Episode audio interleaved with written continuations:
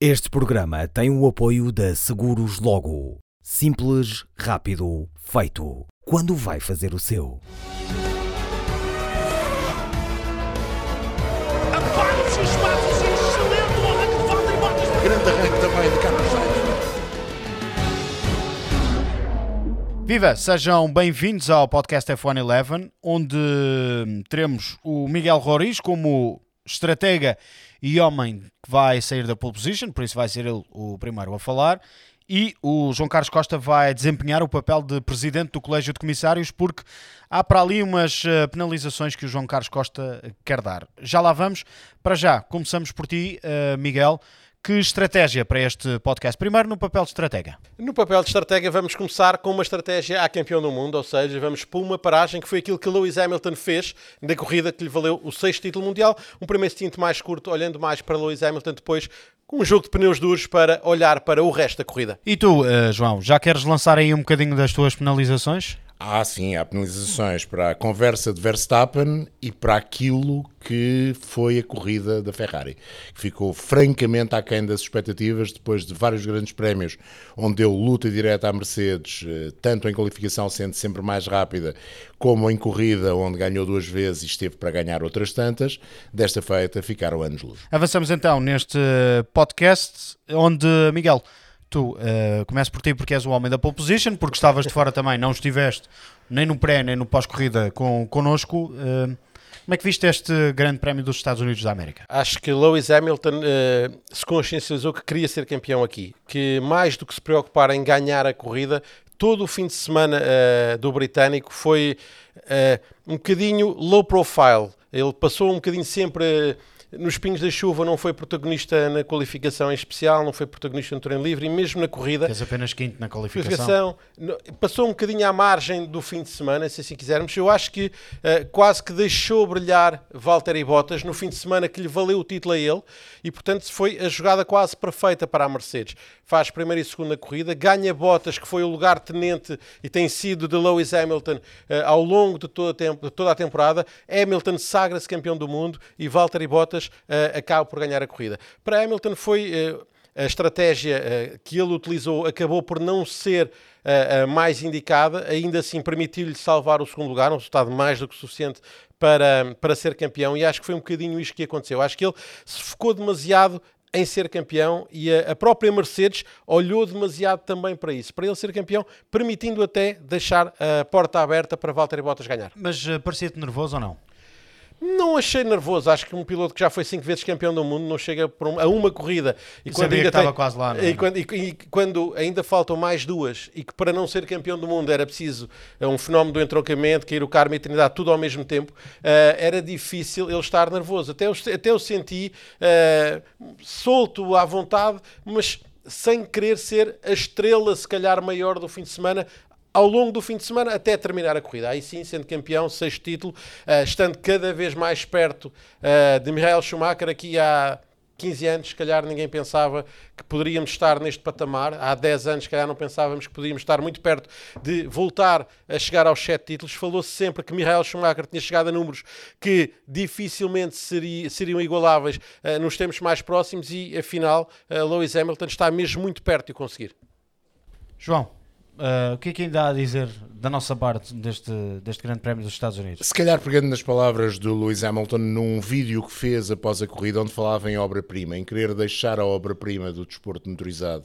Acho que é isso que ele procura nesta altura. Os recordes para ele é essa obra-prima. Eu escrevi no meu Facebook um texto que acabava falando sobre isso. hum, e o que é que ele quis dizer com o querer ter uma obra-prima? O que ele quis dizer foi, eh, independentemente dos recordes, e não há dúvida nenhuma que ele quer ficar com os recordes, o que ele quer é, no dia em que for preciso ir a leilão para o melhor piloto de todos os tempos, e há aquela tendência natural, errada, na minha opinião, de se escolher o melhor piloto de todos os tempos, não haja dúvidas que é ele. E é ele através dos números, porque os números são a única coisa quantificável, realmente quantificável. Eu escrevi, ele quer, ele quer ser a Mona Lisa em termos de piloto de Fórmula 1. Ui. Pode não ser. Pois está jeito. Põe-te a jeito. Exato. Uh, pode não ser o piloto mais amado, mais desejado, pode não ser aquele que as pessoas mais seguem, pode ser aquele que, não, que vende menos merchandising do que o Senna. Eu li no outro dia um artigo muito engraçado, exatamente por causa da merchandising no Grande Prémio dos Estados Unidos.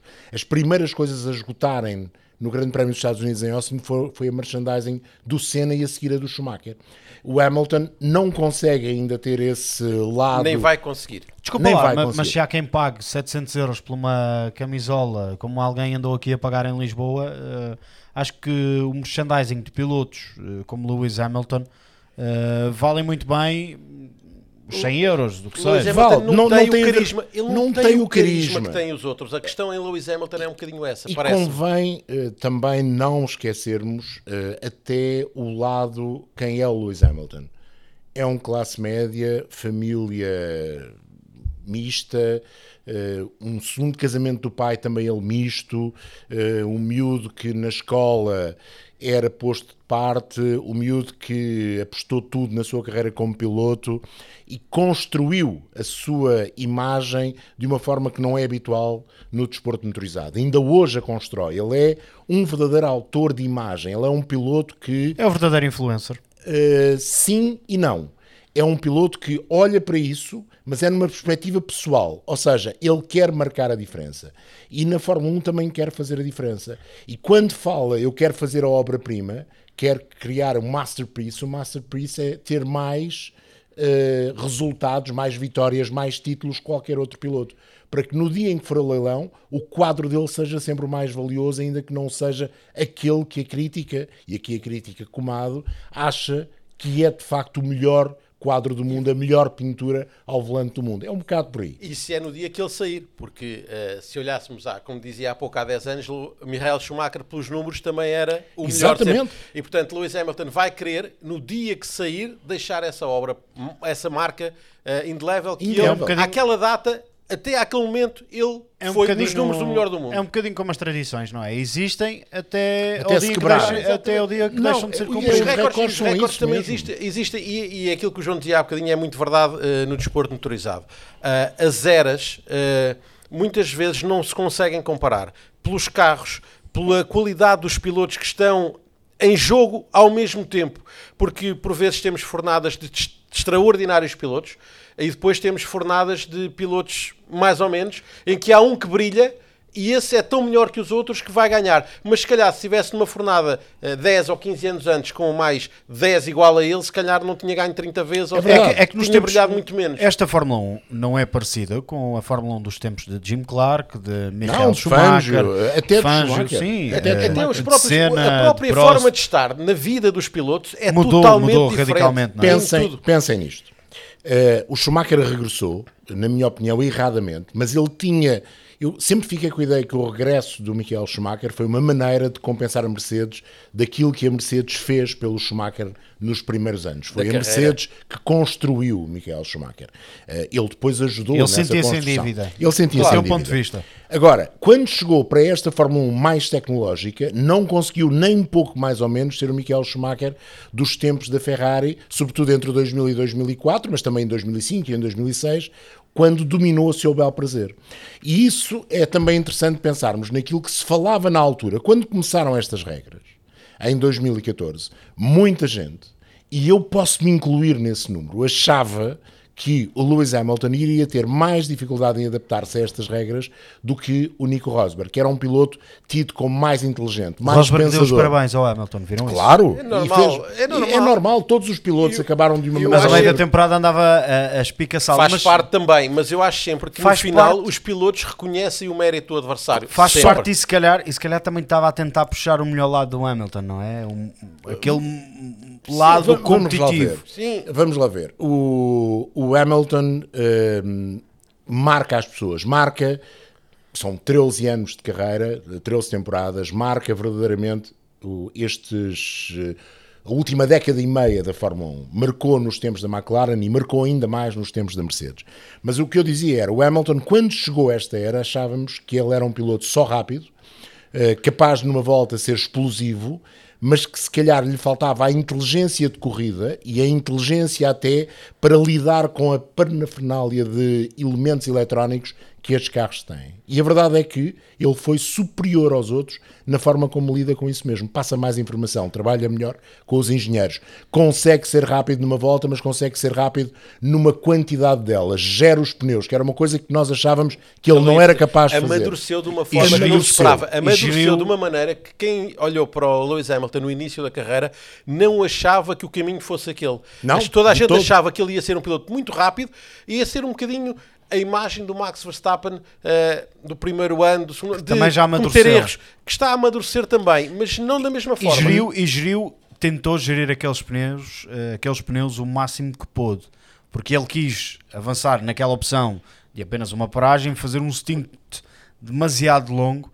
Eh, e a verdade é que no final Bottas estava em muito melhores condições. E, E se a corrida mas tem mais vê- meia dúzia de voltas, se calhar ele perdia mais um mais um lugar, Ah, se não houvesse, sim, se não houvesse sim. as bandeiras amarelas. ele já teria perdido. porque, Mas- já não tinha, porque já não tinha, Mas, mas repara, já não tinha aí, pneu para nada. aguentar.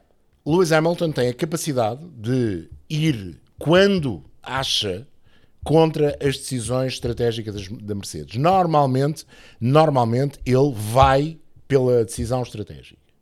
Mas às vezes contraria, e desta feita foi notório que contrariou, Sim, contrariou. A, a decisão. E o James Valls, desta feita, não entrou no micro para o convencer a fazer diferente. Pelo menos nós não ouvimos. Porquê? Ou nós não ouvimos. Porquê? Porque percebeu que o pior que ele podia conseguir era um terceiro lugar.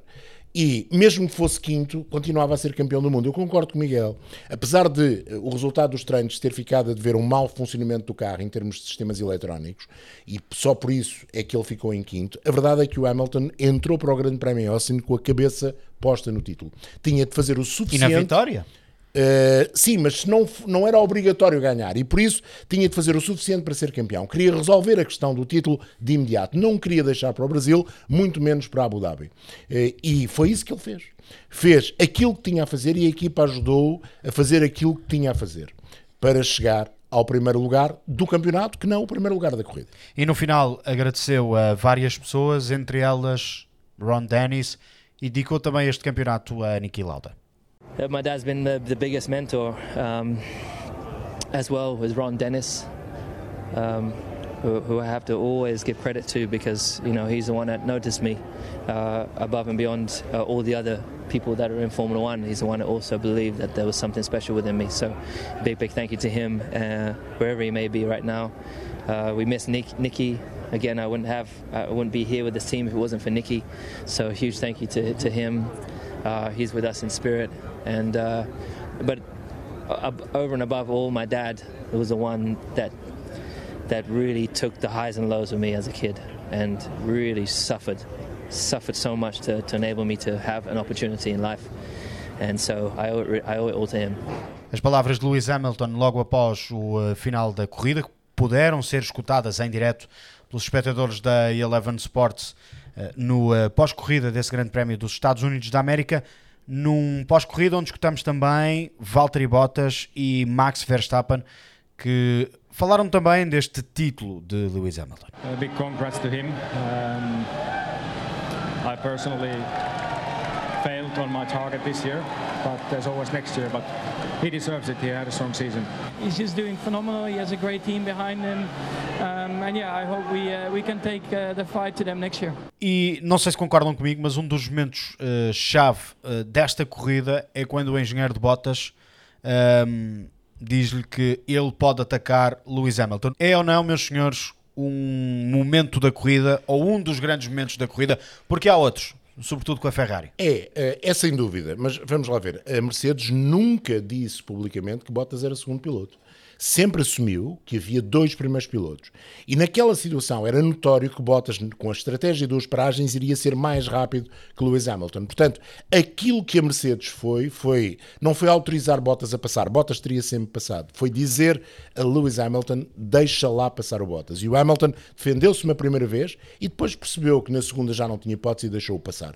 Nitidamente. Ele, na- aliás, o Nuno Pinto falou nisso no pós-corrida e bem, nitidamente na segunda tentativa tentativa de ultrapassagem do Bottas, que é depois confirmada antes da travagem no final da reta, nem Entre 11 e sequer, 12. entre 11 e 12, na reta grande, uma reta com mais de mil metros, nem sequer eh, tenta defender a posição. Chega-se ligeiramente para a esquerda. Percebe e deixa, o- deixa, deixa o Bottas ir. Mais uma vez, porque sabia que o segundo lugar era suficiente. Mas que aquilo não, e Ó, que Miguel. mais do que outra coisa era a vitória da Mercedes não valia a pena estarem a correr ali um risco desnecessário de fazerem mais nada ó, aos dois. ó, Miguel, ó Miguel, isto eh, é uma pergunta para ti. Isto acontece porque o campeonato está resolvido em termos de Mercedes, que é campeã, eh, e porque o campeonato está também quase, ou estava naquela fase resolvido, Resolvido. para o lado de Lewis Hamilton, eh, porque isto não se vê acontecer na Ferrari. Quando os dois pilotos têm, eh, quando a equipa dá ordens, nota-se que há ali um frison entre eles. Há um choque maior. É por isto, é por isto. É- Há, há um choque maior porque hum, na Ferrari, Charles Leclerc, desde que chegou, que começou a colocar o pé em cima de Sebastian Vettel e tentou desde o início equiparar-se, começou por bater logo no início em sessões de qualificação, podia ter ganho uma corrida logo no início do ano, que depois acaba por não ganhar, e portanto, desde o início que o jogo foi muito igual. E Leclerc tem feito melhores resultados do que Sebastian Vettel. A questão é que na Mercedes, mesmo não existindo oficialmente um segundo piloto, desde o início que Valtteri Bottas está mentalizado, se assim quisermos, para essa função. E portanto, Achas? Uh, sim, eu acho que ele interiormente não, não, não o diz. Uh, até acho que a própria equipa não o faz sentir, mas ele próprio tem noção que uh, não consegue discutir lado a lado no braço com o Lewis Hamilton. Mas andou ali no início. Esse é que é o problema. Andou, Esse andou é no o início problema da, temporada. Ferrari e não é problema na Mercedes. É que na, na, na Mercedes, Bottas sabe que bate algumas vezes Lewis Hamilton, mas na maior É parte das vezes é, é capaz de ser vezes. batido.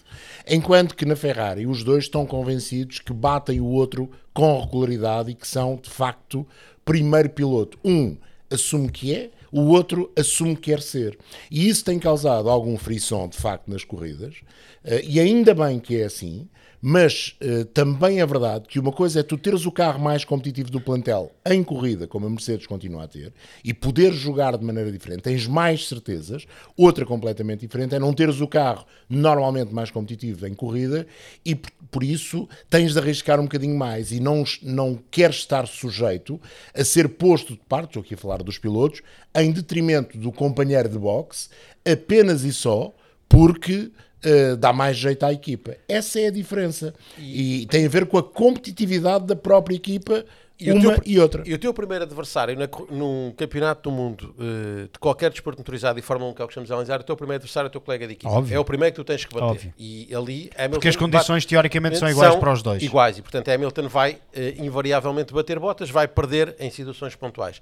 E o problema da Ferrari, não tendo um carro tão competitivo como a, como a Mercedes teve ao longo do ano, foi não conseguir decidir, ou, ou os pilotos terem colocado a Ferrari ali entre a espada e a parede e não lhes permitir ter um verdadeiro primeiro piloto. Porque tem, há momentos na época em que quando tu percebes que se calhar o teu carro não é tão competitivo e que tens que optar por um para tentar que ele consiga estar na discussão mais tempo, obrigar o adversário a poder vir a cometer erros. Eh, a Mercedes nunca se sentiu pressionada porque a Ferrari dava constantes tiros nos pés entre um e outro piloto. Cada vez que havia uma guerra, a Ferrari desviava-se e deixava que eles decidissem. Não pode ser. Numa equipa profissional àquele nível, os pilotos têm que ter a consciência do seu papel. E na Ferrari não têm. Já vamos à Ferrari, já vamos também à Red Bull. Já repararam que este ano para a Mercedes fica marcado por três Capicoas?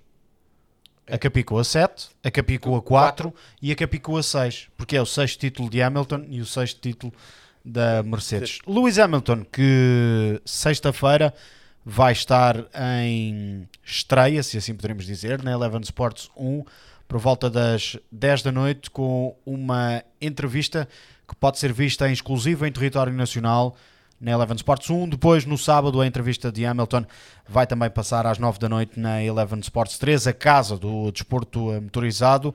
E eh, depois também, ao longo das eh, próximas duas semanas, vamos continuar a recuperar essa entrevista de Lewis Hamilton.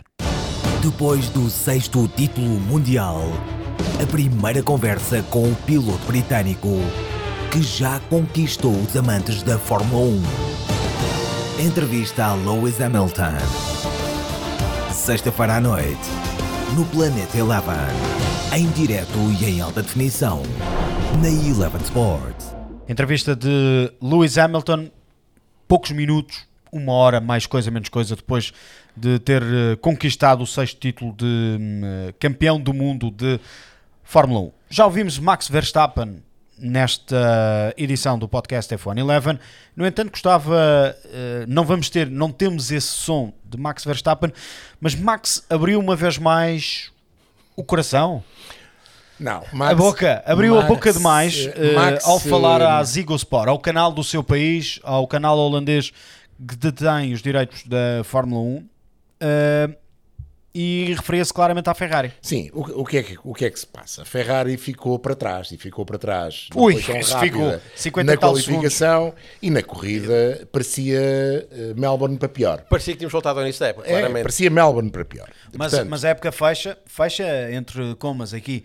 Da mesma forma que abriu, com um, dois para a Mercedes e com Sim, Bottas a vencer. Sim, e verdade, Hamilton verdade. E com a. Ferrari, E a Ferrari muito passar mal. E a Sim, Ferrari a Ferrari ia passar. passar muito mal, muito mal. No sábado há a clarificação, devido a um pedido de clarificação da Red Bull, eh, se podia ou não pôr uns sinais elétricos eh, a controlar de outra forma o fluxo de combustível para eh, o motor.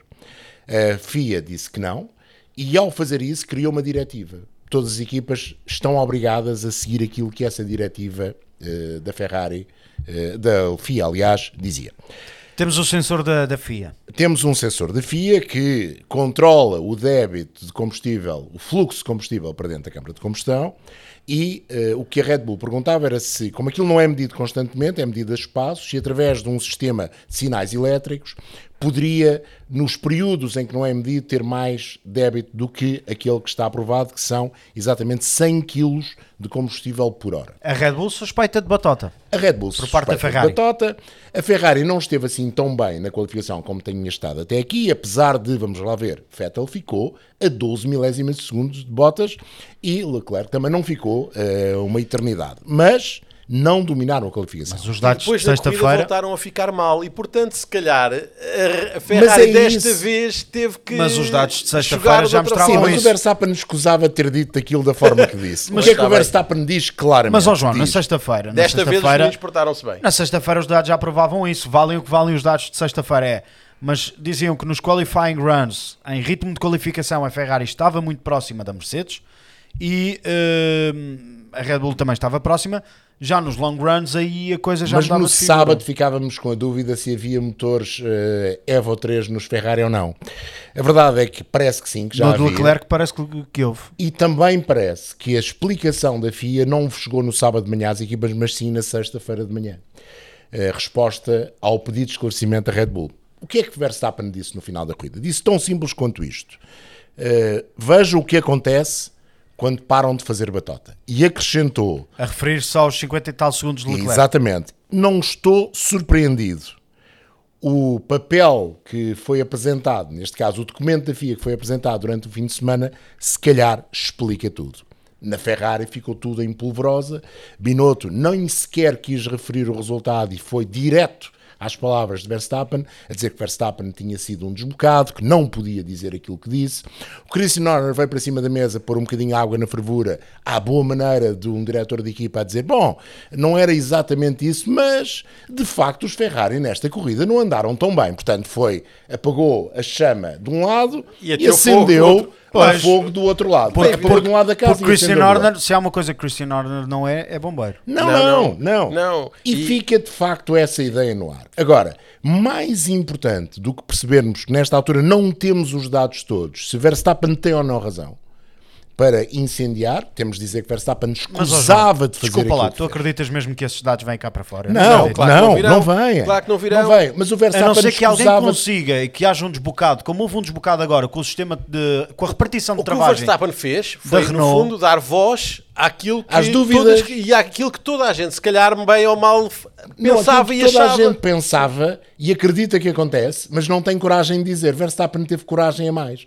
Porque no papel de piloto não lhe fica bem dizer isso. Teria de deixar. Mas para- coragem é coisa que não falta a Verstappen. Não, Aquilo, aquilo- aquela é, o declaração ficaria bem uh, A Christian coment- Horner. um, um direto, até um comentador televisivo, um jornalista qualquer um podia ter feito aquela declaração, escrito aquela declaração, qualquer coisa. Max Verstappen, que se senta atrás do volante e que de hoje para amanhã não sabe se não vai estar na Ferrari, porque é o sonho de quase todos os pilotos que passam para a Fórmula 1 é um dia guiarem para a Ferrari. A memória é curta também. Isso também não é por aí. A Mas, memória é curta. Claro que sim, mas nesta altura, e ele ainda para mais tem muitos anos ainda pela frente para poder lá chegar, mas eh, não é propriamente aquilo que um piloto deva dizer. Não, não, não, isso não é. Não lhe fica Agora, bem. A verdade é que temos de olhar para esta corrida com base nesse pressuposto. E a Ferrari fica a anos-luz. Quase um minuto. Leclerc diz: Ah, na primeira parte da corrida os pneus não funcionaram, a primeira mistura foi um grande problema. Depois, na segunda e na terceira parte, no segundo e no terceiro stint, as coisas estiveram melhor, mas estivemos sempre longe. E, de Mas, facto, e ele foi. diz que não percebe o que é que se passou. Pois não, Nem e a Ferrari ainda, não quer que não. explicar o que se passou. Porquê? Então, a Porque penalização se não é- explicar, há penalização para a Ferrari, claro, a Ferrari fez um péssimo grande prémio. Aquilo que a Ferrari fez foi um péssimo grande prémio, ao nível do que tinha acontecido em Melbourne e muito longe daquilo que tinha acontecido nos últimos grandes prémios. Convém não esquecermos que a Mercedes não fazia a pole position desde o grande prémio da Alemanha, porque na Hungria fez Verstappen e a partir daí foi sempre a Ferrari, depois da pausa de verão. Não é por acaso, este circuito Ah, não é nada penalizante para a mas- Ferrari. Pe- Pensemos assim: este circuito é penalizante para a Ferrari? Não, não é. Não é verdadeiramente penalizante para a Ferrari. Isto é dos circuitos, se calhar, mais equilibrados para todas as equipas. Era muito mais penalizante para a Ferrari e a Ferrari foi extraordinariamente Setor rápida. 1, setor 1, entre a Mercedes e a Red Bull, o chassi do Red Bull comporta-se o muito setor bem. 2 tem cara Ferrari. Claro, claramente cara Ferrari. Depois voltamos ao 3, que pode ser Red Meio Bull ou meio. Mercedes. Mercedes. Portanto, era, é talvez dos circuitos do campeonato Mais o equilibrado. que pode Sim, cair para sim. qualquer Ao contrário lado. do Brasil. Quem, quem melhor souber defender nos setores menos fortes, onde é mais fraco, ou se quisermos, onde é mais fraco, e se conseguir defender melhor, se calhar consegue fazer. E, portanto, era um sítio para toda a gente fazer jogo igual. Nós analisámos isso durante a corrida. O primeiro stint de Charles Leclerc é dantescamente mau em termos de tempos por volta. Como era o Ele Sebastian nunca- Vettel, que não como era o conseguiu pôr aqueles esse pneus a Talvez tivesse um problema no carro. Acreditas? eh, Acreditas mesmo? Acredito que sim. Acredito que a suspensão tinha problemas desde o início. Ou seja, ninguém, desde- ninguém percebeu que aquela suspensão tinha problemas, ao contrário do que aconteceu com uh, Verstappen, porque havia uma pequena fissura Sim, na, sim, na asa. sim. Daí a tal autorização para substituir na grelha Mais, de e depois partida. ficou logo com problemas no fundo de plano também, logo no início da corrida, ele ficou com o fundo de plano danificado. Mas a verdade é que os dois Ferrari, na fase inicial, até ao problema de suspensão de Sebastian Vettel, que se tornou, parecia o carro do Cars, do carro do Faísca McQueen, levantava a roda, eh, até ao andamento final do Charles, mesmo no segundo e no terceiro stint, que ele diz que são um bocadinho melhor, são dantescos. Comparativamente à Red Bull e à Ferrari, são verdadeiramente maus. De tal maneira que os Renault e os McLaren, a determinada altura, faziam um jogo igual.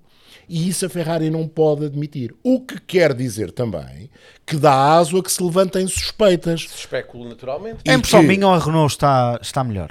A Renault esteve melhor, esteve nitidamente melhor. Num circuito tem- em que nem se esperava que estivesse Sim, tão mas bem. a Renault é, é uma espécie de asa um bocadinho mais competitiva. Há dias que sim, há dias que não. Uma espécie de asa? Sim, é, é de vez em quando aquilo funciona, outras vezes não. E ninguém Ao contrário porquê. da asa, não está a funcionar nada. Pois, mas de o, vez em próprio, quando- o próprio Gunther Steiner já vai dizer que está super desiludido. Sim, que esta época é Fez para uma analogia, sim, fez uma analogia Sim, o futebol, diz que é a mesma coisa que seres termi- treinador e teres 11 defesas e ninguém na frente a atacar. É verdade. E a Renault, de vez em quando, também ninguém sabe o que é que está a acontecer.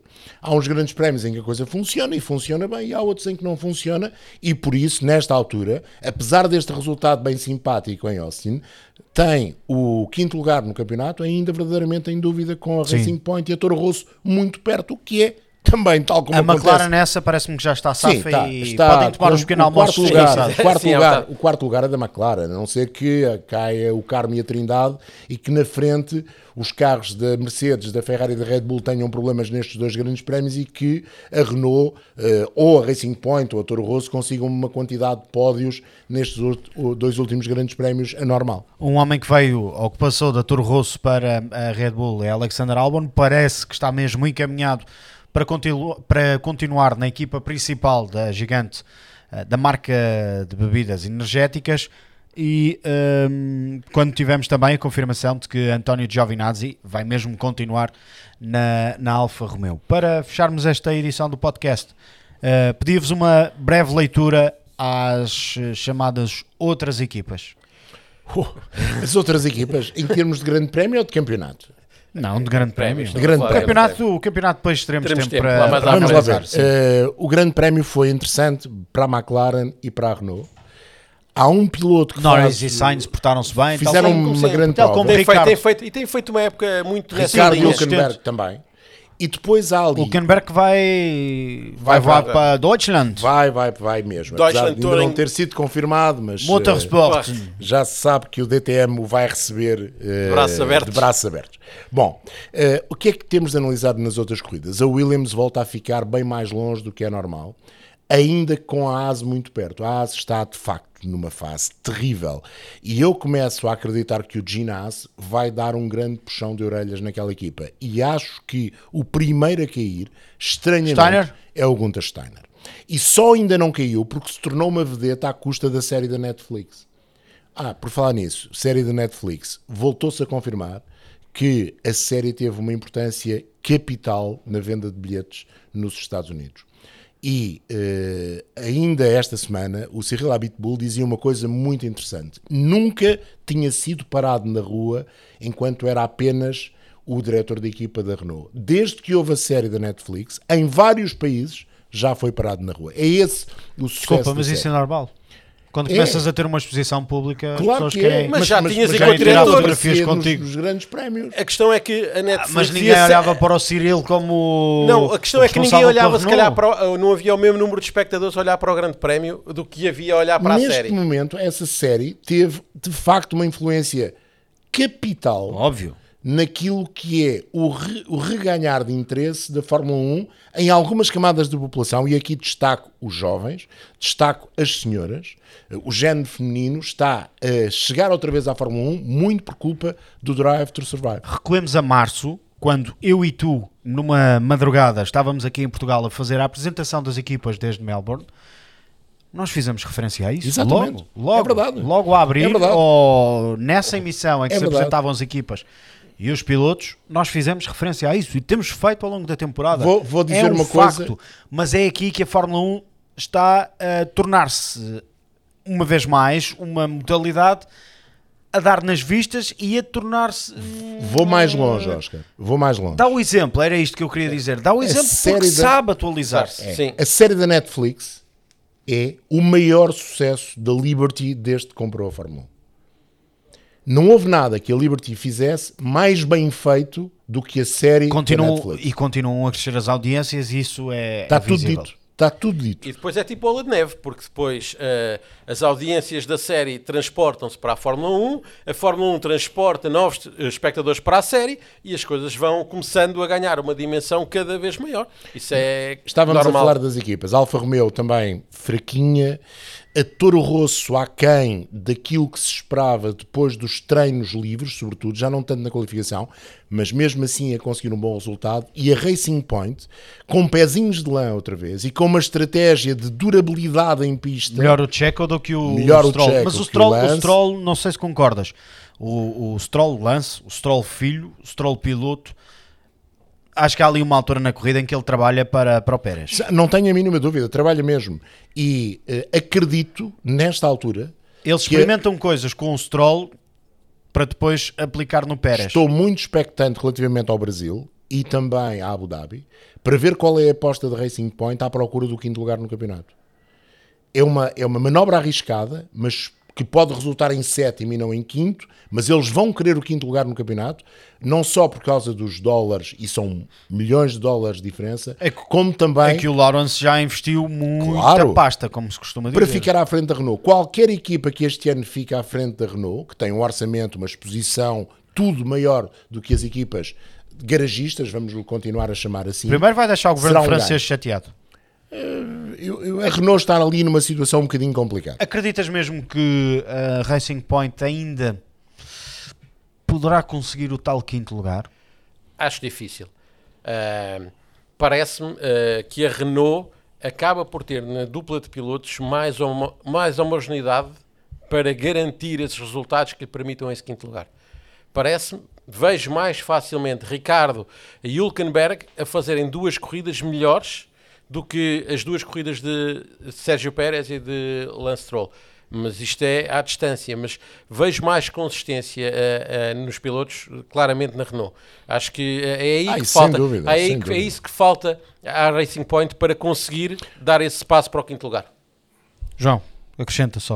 Só para dizer uma coisa, mesmo assim, a Renault nesta altura tem eh, 18 pontos de vantagem para a Racing Point e tem 19 para a Toro Rosso. Faltavam os números do João. Faltavam os pá. números.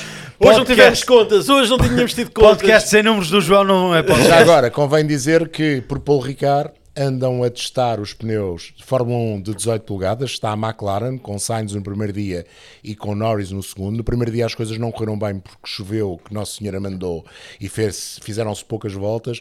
Mas vai ser interessante perceber verdadeiramente o que é que é este novo pneu de 18 polegadas. Os carros têm umas afinações de suspensão específicas para estes pneus de 18 polegadas, dizer também que as jantes não têm tampões, ao contrário do que irá acontecer em 2021, quando eles foram usados nos novos monolugares. Mas isto é um teste de importância capital para a Pirelli, que já teve problemas com os pneus de 2020, agora fala-se que se vão manter os pneus de 2019, não acredito minimamente, até porque o investimento da Pirelli foi muito grande, mas vamos ter aqui eh, um mês em que, até ao final dos testes de Abu Dhabi, em que a Pirelli vai estar nas bocas do mundo por causa dos pneus de 2020 e já por causa dos pneus de 2020. Pneus de 2021, também aqui em destaque neste podcast da Eleven Sports. Foi um gosto, como sempre, conversar convosco. Já sabem que este podcast, e eh, assim como os podcasts dedicados ao futebol, quer às ligas internacionais, quer à Liga dos Campeões, também o podcast dedicado à NFL, ao futebol americano, estão disponíveis nas habituais eh, plataformas de podcasts, por exemplo, no Spotify, no Apple Music e também no SoundCloud ou no Castbox. Basta por isso procurarem por eh, Eleven Sports e lá conseguem encontrar os podcasts. Nós estamos de regresso na próxima terça-feira para aí sim darmos um pezinho de samba para lançar esse grande prémio do Brasil. Foi um gosto, um abraço a todos e, se for caso disso, bom fim de semana, divirtam-se. Mas sempre com um bocadinho de desporto motorizado por perto.